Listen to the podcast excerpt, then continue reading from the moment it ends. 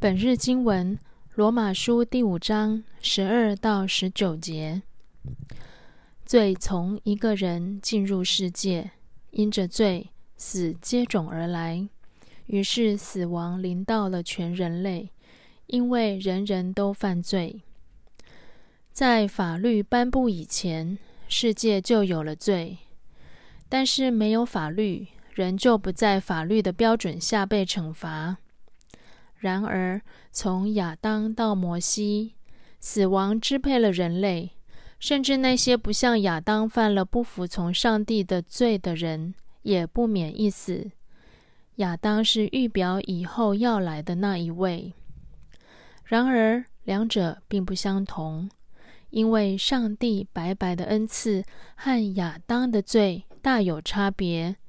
固然有许多人因亚当一人的罪而死。但是上帝的恩典更为浩大，他借着耶稣基督一人，白白赐给许多人的恩典也更加丰盛。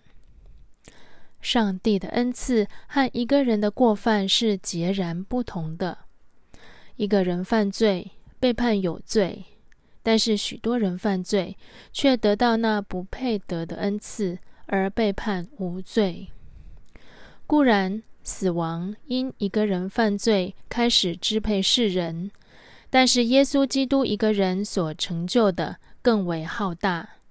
所有领受上帝丰富恩典和白白的得以跟他有合一关系的人，都要借着基督而生而掌权。这样，因一个人犯罪，众人都被定罪。同样。因一个人的异行，众人都得到赦罪而获得生命。正如一个人违背命令，众人成为罪人；同样，一个人顺服，众人成为义人。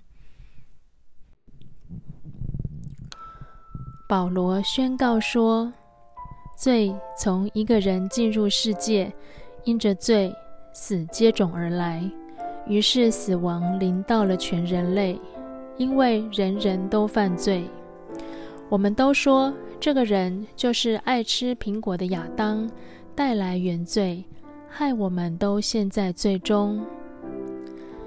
亚当可以代表一种人，这种人像创世纪三章描述的那样，自己贪吃，就在蛇的引诱下半推半就的吃了那果子。以为从此可以像上帝那样制定全世界的是非标准。这种亚当的结局是死，比肉体的死更凄惨的。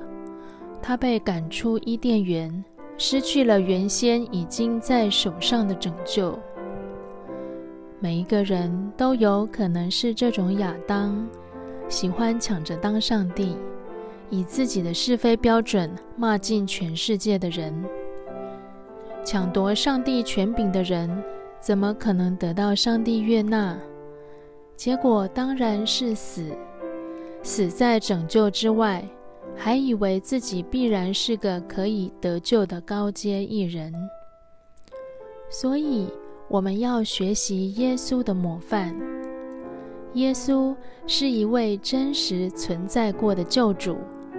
学习他的模范的人，就成为像耶稣那样的小耶稣们。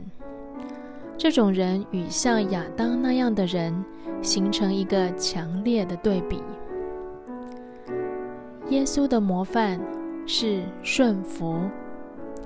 他在克西马尼园祷告说：“阿爸，我的父亲呐，你凡事都能，求你把这苦悲移去。”可是，不要照我的意思，只要照你的旨意。这表示耶稣自愿在十字架上以人性来对付十字架的酷刑。以人性来说，他希望能把这个苦悲移开。但即使面对这么困难的使命，最后他顺服地说：“可是，不要照我的意思。”只要照你的旨意，这就是耶稣给小耶稣们的模范：顺服，顺服，顺服。尤其是在面对致死的困境时，更要顺服。在大斋节期，我们即将迎接耶稣的受难和复活。我们要反省：我们比较像亚当，还是愿意学像耶稣？